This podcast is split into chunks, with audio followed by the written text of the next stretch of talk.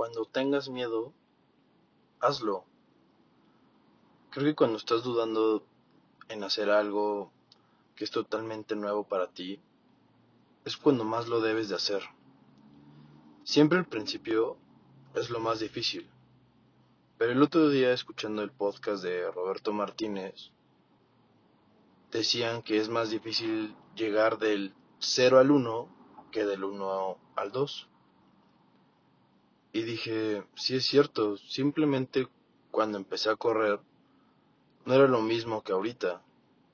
Me preocupaba por poder correr 5 kilómetros seguidos o por no caminar. Y eso fue hace un año. ¿Y quién diría que hoy me estoy preparando para correr 42 kilómetros?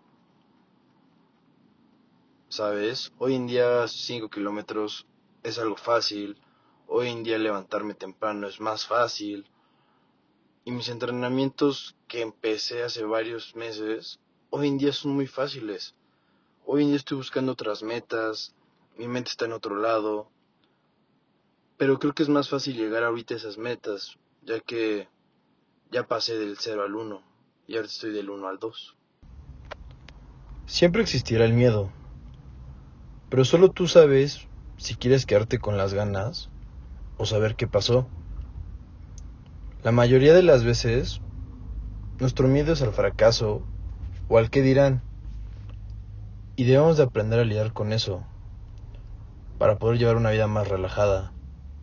No podemos esperar que todo lo que hagamos sea un éxito o que nadie hable de ti. Realmente hagas lo que hagas, las críticas de las personas siempre van a existir. No puedes esperar que no hablen de ti si naciste para sobresalir. Sé que puede sonar algo soberbio, pero al final de cuentas, yo creo que todos tenemos algo que aportar en esta vida. Todos sabemos de qué estamos hechos y que tenemos algo que aportar en este mundo. Pero muchas veces nos quedamos con ese mensaje toda nuestra vida y no lo compartimos. Cuando llegue el día de tu muerte, pensarás más en lo que decidiste no hacer, en lo que no te atreviste, que en lo que hiciste. Varias veces seguimos a personas que hicieron lo que querían y persiguieron sus pasiones y ves cómo se divierten y dices, qué chingón, me gustaría hacer lo mismo. Está en nuestras manos decidir ser un espectador o un jugador en este juego llamado vida.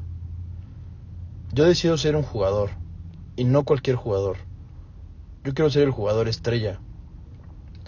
Tenemos que trabajar por nuestros sueños y metas para ver hasta dónde podemos llegar. Y creo que es tiempo de quitar el piloto automático y tomar el mando en nuestras vidas. Yo te diría que hoy que empezamos junio del 2021, inicie con ese proyecto, inicie con ese podcast, inicie con ese canal de YouTube, con tu blog, con tu negocio, inicia hoy a trabajar por tus sueños. No esperes que todo esté 100% alineado, porque eso nunca va a pasar. Es realmente muy difícil estar al 100. Y a veces es mejor hacer las cosas al 80%. Es la regla del 80-100. Si tú constantemente haces las cosas con un 80% de lo que sabes, con el 80%, créeme que en un futuro ser constante, disciplinado, ese 80 se va a convertir en un 100%.